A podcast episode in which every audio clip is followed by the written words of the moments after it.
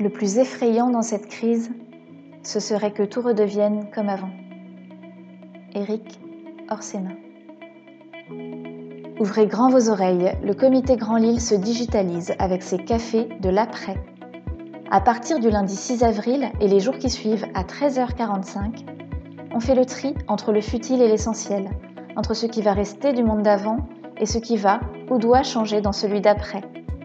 À l'heure du café, Jean-Pierre Le Tartre reçoit un invité, une personnalité de haut niveau, au point de vue éclairant et éclairé. En 20 minutes chrono, il vous invite à prendre un vrai shot d'inspiration avec votre café avant de retourner télétravailler. Vous êtes prêts? Alors c'est parti Bien bonjour à tous et bienvenue euh, au café de l'après euh, du Comité Grand Lille. Tous les jours, euh, Juste après le déjeuner, nous vous proposons un café inspirant avec des femmes, des hommes d'horizons variés qui ont un avis éclairé et éclairant sur la crise actuelle et surtout sur l'après. Merci à Roland Quérol d'avoir accepté notre invitation et merci à vous tous d'être au rendez-vous. Je vous rappelle que cette conversation est un live et que vous pouvez la commenter, poser vos questions en direct. Nous y répondrons en, en prolongeant l'échange en chat jusque 14h30. Roland, pour ceux qui nous regardent et qui nous écoutent, je te présente rapidement. Tu es l'un des meilleurs connaisseurs de la politique française, enseignant et chercheur à Sciences Po, auteur d'une quinzaine d'ouvrages. Tu as fondé et dirigé jusqu'en 2008 l'Institut de sondage CSA, régulièrement invité sur les plateaux de radio et de télévision. Tu es une voix écoutée pour comprendre les mutations qui traversent aujourd'hui nos démocraties. Quelques-uns de tes livres, La revanche de l'opinion, Tenez enfin vos promesses, les raisons de la colère en 2017 et le président sur l'accord de Rennes en 2019. Donc, euh, on va commencer par une première question, Roland. Quel est le moral des Français aujourd'hui? Pour le moment, on a des Français qui, d'abord, pour la majorité d'entre eux, ne vivent pas si mal le confinement. Le confinement. Un de mes euh, confrères euh, de Harris Interactive fait un baromètre du confinement qui montre que la majorité absolue des Français le vivent plutôt bien le confinement, et les autres l'ont pris comme quelque chose qui, sont, qui semble nécessaire. Les Français ont approuvé très largement la prolongation du, confinement jusqu'au 15 mai. Donc tout ça donne un état de l'opinion de je ne dis pas qu'ils vont se réjouir tous les jours que ça continue, non bien sûr, mais qui ne laisse, pas, qui laisse pas présager des mouvements de colère.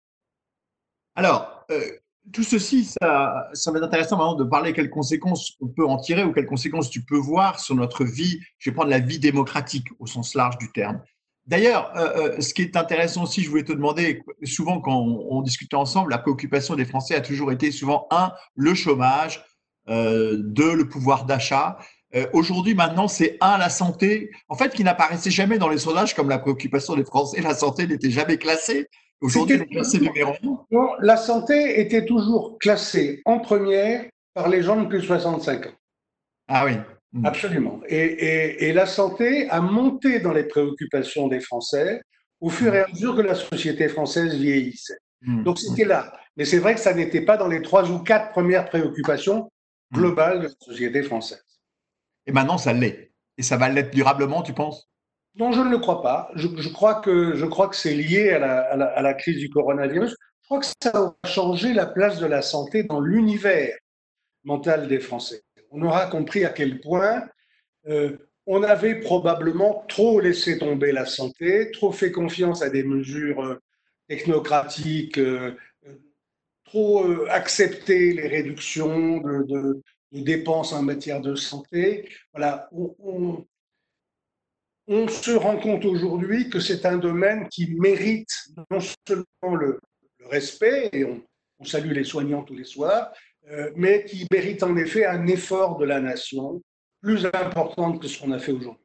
Je ne crois pas que ça va devenir la préoccupation principale en matière de hiérarchie des souhaits des Français, sauf pendant quelques semaines ou quelques mois, quand les choses rentreront dans l'ordre, si j'ose dire, mais je crois que structurellement, ça va être beaucoup plus présent. Alors, je voudrais maintenant venir à la, vie démocratique et quelle tendance tu vois d'évolution de notre vie démocratique euh, suite à cette crise. Au fond, il y a plusieurs sujets. Euh, euh, je te les mets un peu comme ça en vrac, mais tu les prendras comme tu le veux. Le premier, c'est au fond, est-ce que ça fait revivre les corps intermédiaires? On voit les organisations patronales, syndicales, etc. Est-ce que ça, ça va avoir un impact sur le rôle des collectivités locales, notamment des régions, où on voit effectivement que, les régions deviennent un peu les, bras armés de la politique, de la guerre en fait, hein, si je peux prendre l'expression du président de la République. Est-ce que ça peut avoir aussi un impact sur, euh, en fin de compte, euh, l'arbitrage court terme, long terme? Et on sait que notre vie démocratique est rythmée par des élections tous les cinq ans. Et est-ce que ceci peut remettre en cause cette périodicité relativement court terme euh, des, des politiques? Voilà, je, te mets comme ça. Bon, alors si tu me laisses essayer de répondre sérieusement à tout ça, plus personne ne prend la parole. Je, dis, si tu me laisses essayer de répondre sérieusement à tout cela, personne ne prendra plus la parole jusqu'à 14h30. Donc je vais essayer de serrer quelques problèmes pour essayer que la, conversation puisse reprendre. D'abord, je suis toujours, comme tout le monde, très frappé dans toutes les crises que plein de gens nous expliquent que rien ne sera plus après comme avant. Nous l'avons toujours entendu dire et ça n'a jamais été vrai. Et je pense que c'est la même chose cette fois-ci. Je pense que beaucoup de gens qui nous disent que rien ne sera comme avant en profitent d'ailleurs pour expliquer que la façon dont ils souhaitent que soit demain, c'était la façon dont ils souhaitaient que soit hier qui n'avait pas lieu parce qu'il n'était pas euh, aux commandes. Donc, je n'y crois pas. Je crois que, d'autre part, euh, les Français, dans leur immense majorité, ils ne, ne, ne souhaitent pas qu'on se serve de cette crise pour pouvoir trouver de nouveaux moyens de démocratie, de gouvernance, de quoi que ce soit. Ils veulent justement revenir au bon temps d'avant, ils veulent retrouver ce dont ils ont été privés par la crise. Donc c'est plutôt le retour au bon temps du café, du restaurant, des rencontres des amis, des embrassades, de l'école, plutôt que des plans sur la comète pour changer quoi que ce soit dans la société française. Il y a, on aura traversé une crise, on n'aura pas traversé une guerre. Euh, il y aura je m'excuse de le dire pour ceux d'entre nous qui avons des, parents ou des amis qui sont morts, mais il y aura eu peu de morts. Euh, moi, j'ai vécu la grippe euh, de Hong Kong de 1969, plus d'un million de morts. Je l'ai vécu et très franchement, nous avons très vite oublié cela. Nous l'avons oublié. Je vois aujourd'hui des gens qui font des articles en le rappelant, en disant que ça a marqué la société française. Je n'en vois pas de traces. Alors, cette fois-ci, on en est à quoi aujourd'hui en termes de morts? On en est en France à 30 morts pour 100 000 habitants. C'est-à-dire que le pays n'est pas laissé dans l'état où le laisserait une guerre, ni en nombre de décès sur les champs de bataille, ni, euh, j'allais dire, pour la nature des morts. Ce n'est pas une France active qui s'en va. Les gens qui meurent, ils ont en moyenne 81 ans on n'a pas à reconstruire totalement notre appareil productif s'est arrêté, il n'a pas été brisé, il ne faut pas le reconstruire. Donc il y a un redémarrage possible qui va durer longtemps. On nous dit euh, on va perdre l'équivalent de 8 mois de, 8 mois de PIB ou 8% de PIB, pardon. Eh bien, c'est beaucoup, mais ça n'est pas euh, une tâche société qui se reconstitue et qui se reconstitue encore une fois après une crise sanitaire, pas une guerre, une crise sanitaire qui aura été vaincue. Alors, ce qui est vrai, en revanche, c'est ce que tu me dis sur le, court terme et le moyen et, le long terme. Nous avons vu les pouvoirs publics français, mais tous les pouvoirs publics mondiaux, avouer qu'ils ne savaient pas quoi faire au départ parce qu'ils n'étaient pas préparés. On n'est jamais préparé à l'impossible, à l'inconnu total. Et en même temps, euh, on sait depuis des années qu'il faut se préparer aux pandémies. Et nous ne l'étions pas, pas plus que ne l'étaient réellement les Anglais, les Américains, les Espagnols ou les Italiens. Il a fallu euh, bricoler. Et le bricolage, c'est l'art permanent du politique chez nous. les politiques sont en permanence branché sur le court terme. La politique, c'est du court-termisme. Le temps de la politique, c'est le temps entre deux élections. Je crois que l'un des mots de la politique, MAUX, c'est ça, et qu'il faut maintenant euh, comprendre que, y compris pour affronter ces crises, nous avons terriblement, terriblement besoin de réfléchir à plus long terme que cela. Les grands groupes euh, industriels, économiques, ne réagissent pas uniquement dans l'heure et pour les deux, trois ans qui viennent. Il faut qu'ils réfléchissent à quoi ressemblera le marché global, leur marché, leurs produits dans les 5, 10 ou 20 ans qui viennent. Il faut que le politique s'astreigne à cela. Et là, là, nous avons besoin d'un changement du fonctionnement démocratique. Et là, j'espère que nous en serons capables. Je dis que rien ne changera dans le va-et-vient, dans le tout-va de la politique. J'espère que là-dessus, nous aurons des politiques qui s'arrimeront un peu plus à des discussions sur le long terme. Oui, mais là, tu vois, quand on voit le monde économique sur cette question de long terme, où on dit, euh, on en parlait déjà avant la crise, il faut qu'il y ait des éléments d'appréciation de la performance de l'entreprise qui soient à plus long terme, qui soient pas que sur le quarter, euh, sur des résultats du trimestre ou du mois, etc., et que les décisions prennent en compte euh, des sujets long terme. Effectivement, euh, serait peut-être été mieux qu'on garde nos masques plutôt que de les jeter. Ça nous, ça nous coûterait beaucoup moins cher d'avoir des masques en stock que de les avoir refabriqués maintenant, avec toutes les conséquences que ça. Sur le plan démocratique, euh, quelles mesures euh, on pourrait proposer pour prendre en compte plus ce long terme? Alors, je te dirais, notre ami Eric Orcella, puisqu'on le connaît bien tous les deux, a lâché, je ne sais pas si tu as entendu son podcast, a lâché l'idée de dire qu'au fin de compte, on devrait donner plus de droits de vote aux jeunes qu'aux vieux. C'est plutôt qu'un homme, une voix n'est pas une bonne décision. Il faudrait que les jeunes aient cinq voix et que le plus vieux, il ait une voix. Bon, c'est une façon de revisiter le vote démocratique, mais est-ce que tu aurais une idée d'une modification, d'un changement qui pourrait, qui ferait que, au fond, la politique et les citoyens prendraient plus en compte au long terme dans leurs décisions démocratiques. Je crois, en tout cas que c'est vrai qu'il faut euh, avoir les jeunes en tête. C'est vrai que l'inconvénient, l'inconvénient euh, au-delà de la crise sanitaire, l'inconvénient de la période que nous vivons, c'est qu'on a trop, euh, je le dis bien qu'en étant un, on a trop euh, le regard fixé sur les problèmes des vieux euh, et sur la fragilité des vieux. On doit, euh, une société dynamique est une société qui doit s'occuper d'abord des jeunes.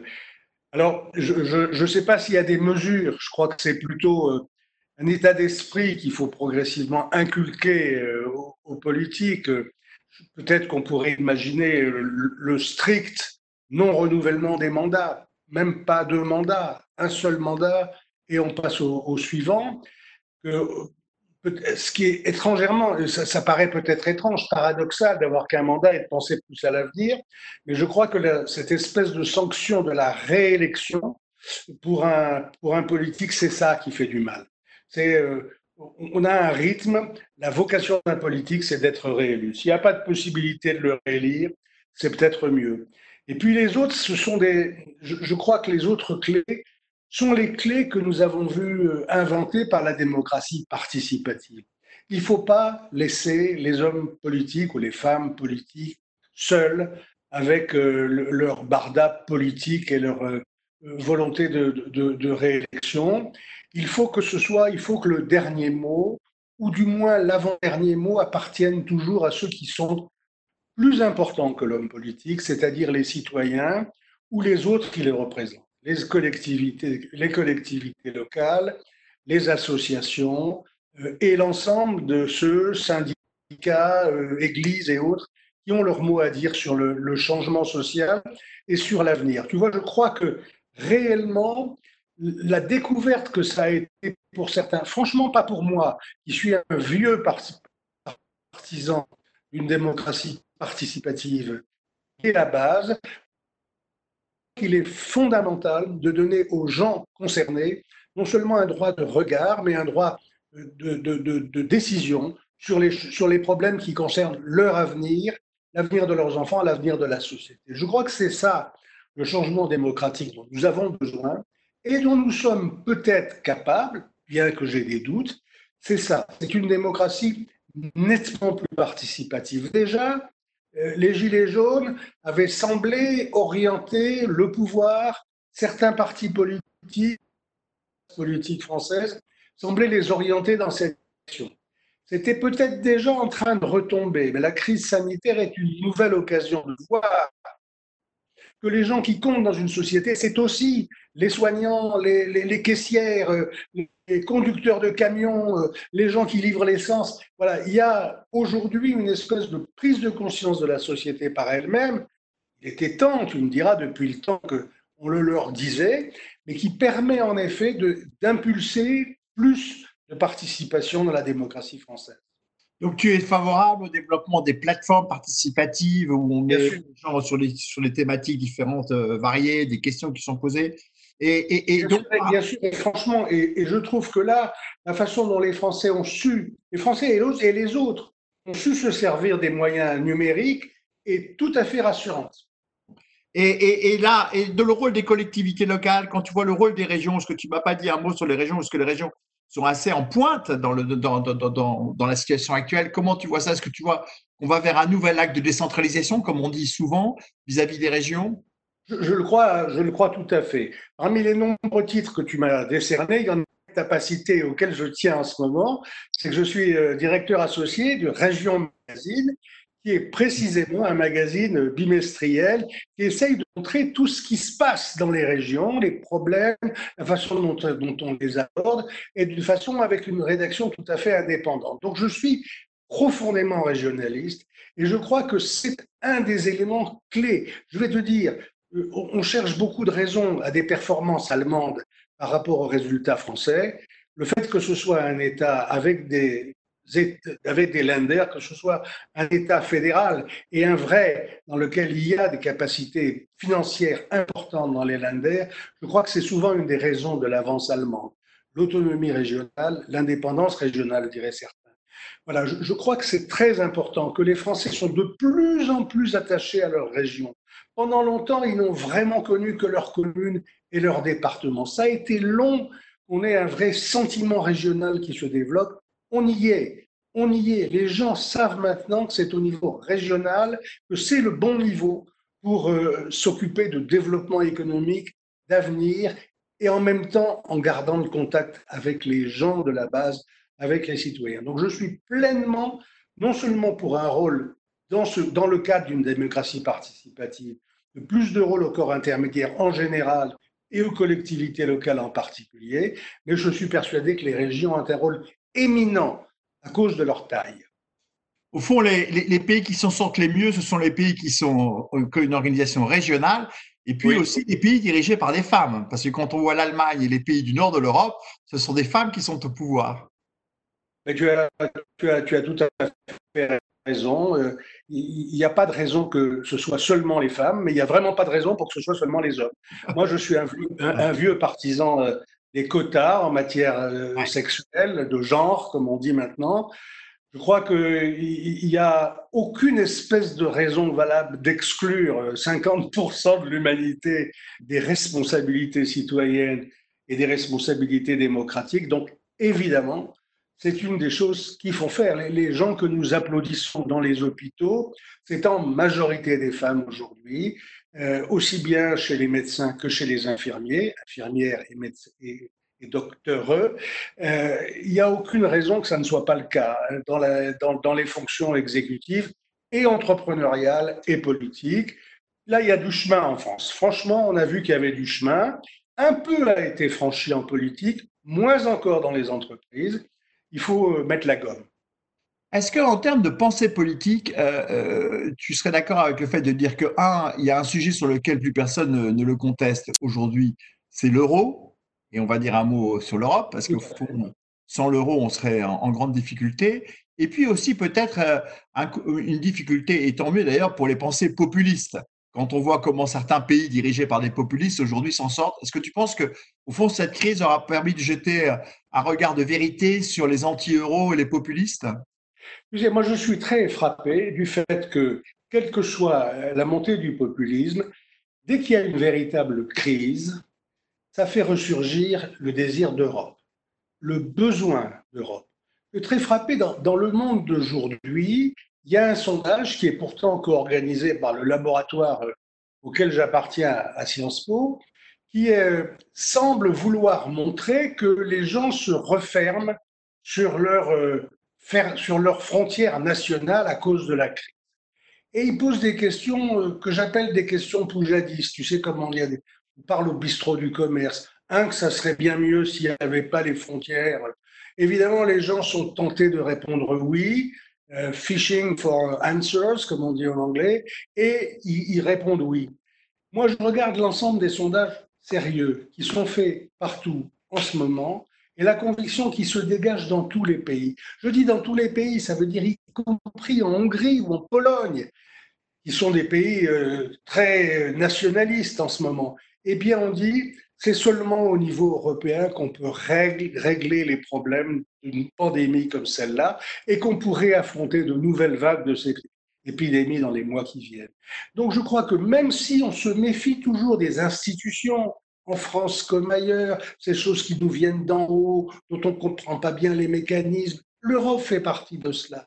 Mais en même temps, dès l'instant qu'on parle de choses extrêmement graves, on sait que notre pays n'y suffira pas et le, désir d'Europe remonte. Je trouve que c'est une occasion extraordinaire. Ça, Emmanuel Macron l'a bien compris. J'espère qu'il va arriver à mieux le transmettre. Il l'a déjà transmis à 8 ou 9 des chefs d'État européens actuels. Il en reste encore une petite vingtaine à, à, convaincre, un peu moins au niveau de la zone euro. Mais c'est une occasion formidable qui serait acceptable immédiatement par les peuples pardon, que de renforcer le niveau européen. Au fond, tout ça aura des conséquences, une question un peu politicienne, excuse-moi Roland, mais tout ça aura des conséquences sur les élections présidentielles dans deux ans? Nous ne savons pas. Nous ne savons pas. C'est dans deux ans. Euh, c'est un temps très court et en même temps, il peut se passer des choses. Le, d'eau passera sous, le, sous les ponts de nos villes. Je, ne sais pas. Il, faudrait au moins, pour entrer dans cette problématique-là, savoir comment nous en sortirons euh, de cette crise et comment les Français auront le sentiment que les uns et les autres s'en sont sortis. A priori, on dit toujours que c'est pas mauvais pour les pouvoirs en place quand on se sort bien d'une crise. C'est pas mauvais pour les pouvoirs en place. Reste à savoir ce que veut dire pour l'opinion bien se sortir d'une crise. Bien, on va passer aux questions de nos amis qui nous écoutent. Sébastien? Oui, pardon, excusez-moi, je n'avais pas mon micro. Euh, question concrète politique, puisqu'on va rester sur le sujet. Le choix de dire on garde les élections municipales et 24 heures plus tard, euh, on se met en confinement, c'était une connerie? Oui. Oui, oui, absolument. Absolument. ça l'était d'autant plus que je crois que la plupart, la plupart de ceux qui ont pris la décision savaient que c'en était une. Je pense que le président de la République lui-même le savait. Je pense qu'il a été un petit peu contraint par son opposition, qui, a, pensé qu'il c'était un truc pour lui pour ne pas affronter le suffrage universel alors qu'il avait une mauvaise cote d'opinion. Je pense que monsieur Larcher, euh, monsieur Barouin et quelques autres ont fait une vive pression dans ce sens. Je pense que c'était une erreur. Bon, j'espère que euh, je pense d'ailleurs que ce n'était pas la seule, hein, mais il y en aura probablement d'autres. Mais oui, ça, c'en était une. Alors, je reste. Dernière question sur la politique et je reviendrai sur les autres sujets de démocratie représentative tout à l'heure. C'est normal. Ici, au comité Grand Ligne, on a affaire à des acteurs, entre guillemets, régionalistes. Et donc, il y a beaucoup de questions là-dessus. Euh, sur la politique, on peut espérer qu'il y ait un changement de jeu d'acteurs, ou en tout cas, l'intitulé de cet échange, c'est Le monde politique va-t-il changer? Vous, vous pensez qu'on va reprendre les mêmes et on recommence ou vous pensez que certains vont s'enrichir de cet épisode? Je pense qu'on va apprendre les mêmes et qu'on va euh, recommencer avec des gens qui nous diront qu'ils ont, ils ont changé. Voilà. Je crois qu'il n'y a pas de raison pour que euh, nous n'allons plus continuer à lutter contre une crise sanitaire. La crise sanitaire sera passée on ne va pas non plus se contenter de faire des règlements de compte après la crise sanitaire. Qui a eu raison, qui a eu tort, trop vite ou trop tôt. Tout ça sera derrière nous. Se trouveront devant nous les problèmes de la société française, c'est-à-dire les problèmes de la justice sociale, les problèmes culturels, les différences entre les catégories défavorisées et les autres, c'est-à-dire le rééquilibrage entre les défavorisés et ceux qui sont favorisés, c'est-à-dire les, redémarrages des entreprises. Tout ça, c'est quoi? C'est des problèmes politiques. Ça n'a plus de rapport avec le climat, l'état d'esprit dans lequel nous sommes aujourd'hui. Il faudra donc retrouver de la politique. Et il n'y a pas 50 façons d'en faire. Il y a nos idéologies, nos habitudes, nos personnels politiques. Même s'il va nous dire ça m'a changé, ça m'a transformé, ça m'a fait réfléchir, je pense que ce sera les mêmes. Alors, les Français, euh, maintenant on va venir sur les Français, l'opinion, la démocratie représentative, tous ces sujets-là. Euh, une question de Philippe. Les Français sont-ils prêts à faire un effort ou c'est l'État qui va payer? C'est l'État qui va payer. C'est l'État qui va payer. Euh, on, est dans ces circonstances de, je rapprocherai de celles des catastrophes naturelles. c'est à l'État de payer. Dans les catastrophes naturelles, on ajoute et, aux assureurs. Cette fois-ci, on a compris que les assureurs, euh, ça serait vraiment difficile de les faire payer. Donc oui, c'est à l'État. Je ne crois pas qu'il y ait de sentiment. Euh, regardez, les salariés ne souhaitent pas, ou même poussé des cris d'orfraie quand ils, ont entendu un de vos prochains invités, euh, le, président du MEDEF, dire que peut-être il faudrait que euh, euh, le temps de travail, les, RTT ou les congés. Non, les, salariés ne veulent pas être rognés parce qu'il y aura eu cette crise. non, personne n'a envie de cela. Donc c'est à l'État de payer, c'est à l'État de faire de la dette. Peut-être d'ailleurs, puisque je l'ai dit, euh, on n'est pas dans une guerre, mais que c'est présenté comme une guerre volontiers par les chefs d'État. Je rappelle que, je rappelle que c'est après les guerres souvent qu'on annule les dettes. Euh, c'est euh, en 1953 seulement qu'on a fini d'annuler la dette allemande de l'après-guerre. Donc je pense que il faudra annuler beaucoup de ces dettes. le président de la République l'a proposé pour l'Afrique. Bon, le G20 n'a accepté qu'un moratoire. Je trouve que c'est plus généreux d'aller vers une suppression. Et je pense qu'il faudra aussi imaginer des formules ou d'annulation partielle ou totale des dettes faites par les pays euh, capitalistes développés, ou au moins d'un moratoire permettant de ne commencer à payer les dettes qu'une fois que les dettes euh, non crise sanitaire auront été réglées. Merci. Euh, vous avez parlé de l'Allemagne. Euh, il semblerait qu'en Allemagne, on n'ait pas évoqué le mot guerre. En France, euh, le président de la République a évoqué ce mot guerre. Vous avez un regard là-dessus? Non, je crois que c'est il y, a des mots qu'on n'emploie pas dans le vocabulaire allemand pour des raisons évidentes. Donc qu'il n'emploie pas le mot guerre, ça se ça se comprend parfaitement. Et je crois qu'en France, quand on veut être Clémenceau, le mieux c'est d'employer le mot guerre, ce qui veut dire union sacrée. Alors maintenant, euh, une batterie de questions sur la démocratie représentative et tous ces sujets-là. Euh, il paraît que Dominique Strauss-Kahn a fait un article récemment euh, à propos de cette crise de la démocratie représentative. Peut-être vous nous en direz un mot. Une autre question, ça c'était une question de Denis, une question de Frédéric qui parle de vision remontante. Est-ce qu'on peut espérer dans cet État jacobin demain d'avoir une vision remontante, donc des régions vers l'État, ou est-ce que c'est un vœu pieux qui n'arrivera jamais? Écoutez, je ne vais pas revenir sur l'article de, de, DSK parce qu'il nous faudrait un bon moment. Ce que je peux faire simplement, parce que je trouve que c'est un bon article, euh, euh, vous signalez qu'il a été publié par la revue Politique internationale et qu'on le trouve sur Internet très facilement. Mmh. Euh, voilà, je serais prêt pour en discuter ensuite dans une autre formule, mais là, on n'a pas le temps. C'est un bon article, en tout cas. Euh, sur, sur qu'est-ce que vous me disiez par ailleurs, pardon le, La vision remontante, la vision remontante des régions vers l'État. Écoutez, c'est ce que je souhaite. C'est pas gagné. C'est pas gagné. Il faut que, vous savez, on est très souvent en matière de participation on est aussi un peu devenu des consommateurs. On dit ah, je veux, je veux pouvoir donner mon avis. Et puis, quand on me demande mon avis, bon, s'il y a, si c'est revenu les matchs de foot à la télé, euh, s'il y a un apéro chez, avec un voisin, euh, oh, je n'ai pas envie d'aller à la réunion que me propose le maire ou le président de région. pourtant, j'ai dit que je la voulais. On est consommateur, c'est-à-dire qu'on y va si on en a envie.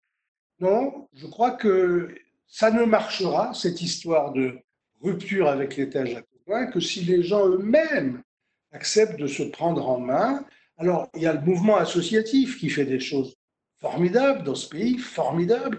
Il n'y a jamais eu, il n'y avait jamais eu, jusqu'à ce que la crise évidemment commence, il n'y avait jamais eu autant de réunions chaque soir d'associations dans un coin de France depuis 1945. Beaucoup de vieux leaders d'associations disent Oh, je ne trouve pas de successeur, ça ne marche pas bien les assos. C'est absolument faux. Et les Français ont une grande confiance en elles. Donc c'est aux associations de se battre pour obtenir cette histoire de remontée.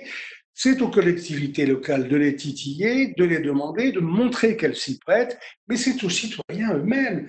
Euh, Dieu, il y avait, pardon de le dire encore, il y avait trop de vieux dans les débats euh, euh, dans les grands débats organisés par Macron, qui allaient à la mairie parce qu'ils disaient qu'ils avaient du temps. Non, les jeunes aussi doivent avoir du temps. Le temps pour la démocratie, ça doit être aussi précieux que le temps pour le travail et le temps pour les loisirs. Et est-ce que tu dirais la même chose du rôle des entreprises? Oui, je dirais que les entreprises ont un rôle citoyen à jouer, absolument. Quelques-unes le font, ça, ça a commencé, on voit qu'il y a ce rôle social de l'entreprise, tu le sais parfaitement, euh, est joué par certains, mais c'est encore très en retrait de la main pour la formule classique des entreprises. Mais oui, là aussi, il faut que les entreprises incitent leurs salariés à jouer un rôle sur le plan citoyen. Alors Caroline a une question qui est vraiment liée à ça et qui nous dit comment on peut conjuguer démocratie représentative et démocratie participative. Je vais la compléter parce que Jean-Pierre le sait bien, on entend souvent, même au niveau local, quand on euh, se permet avec le comité Grand Lille de donner un avis, bah, on entend souvent des élus qui nous disent T'es gentil, présente-toi aux élections, gagne les élections, et à ce moment-là, tu feras comme tu voudras. Donc, comment on conjugue ces deux contraires? C'est un problème extrêmement compliqué auquel on ne, on ne saura répondre qu'en avançant, euh, avec de l'expérimentation et en faisant marcher et la démocratie représentative et la démocratie euh, participative. Ce que je crois, moi, c'est que pour le moment, pour le moment, en termes de décision, il faut que le dernier mot, celui de la décision, revienne aux élus.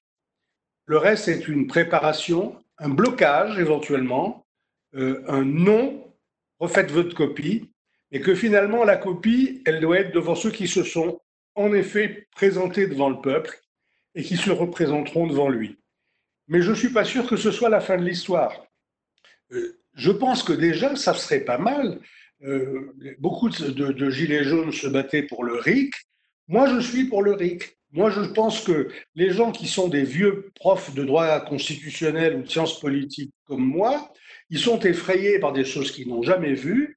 Moi, je trouve que la démocratie euh, participative électorale euh, à initiative citoyenne marche plutôt bien en Suisse, marche plutôt bien en Italie, contrairement à ce qu'on raconte. Il n'y a pas de raison qu'elle ne marcherait pas bien en France, et au niveau local et au niveau national. Donc ça, c'est un des moyens de faire que dès maintenant, avec un minimum de signatures, etc., on puisse avoir de la prise de décision citoyenne, participative. Une dernière question, Jean-Pierre, si tu m'autorises, qui vient de Thierry. Euh, tout à l'heure, vous avez évidemment euh, évoqué le fait qu'il euh, n'y aura pas de mouvement social ou sociaux, etc. Cela dit, Thierry nous dit, est-ce que vous entendez le mouvement de renouveau qui monte avec des gens qui ont globalement des idées positives à côté des corps intermédiaires, dit-il, qui sont décrédibilisés? Ou est-ce que ces gens qui sont dans une économie positive, finalement, comme ils sont entre eux, ont l'impression que tout le monde est comme eux?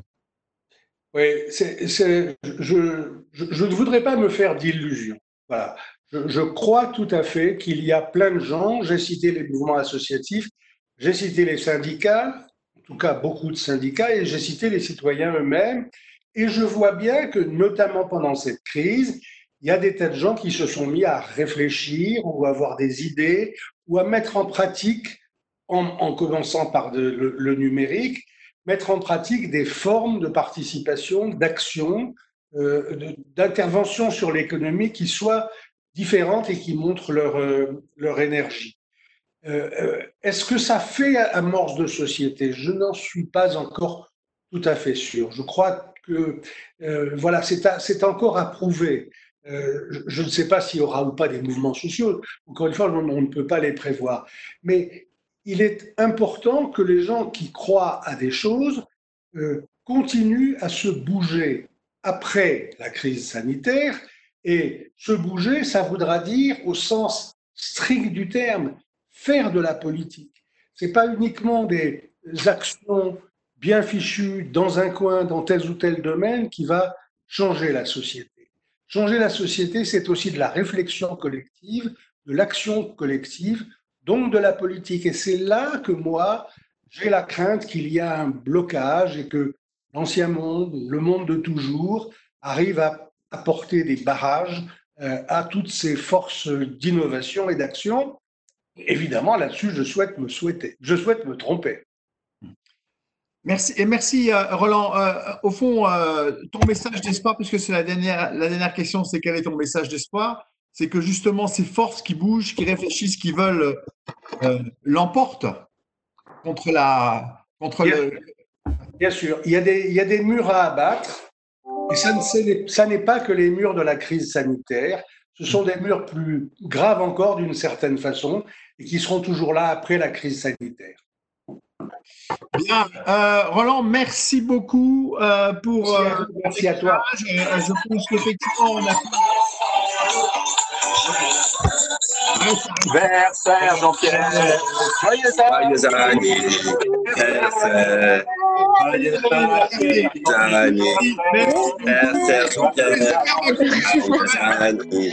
Versailles, Jean-Pierre.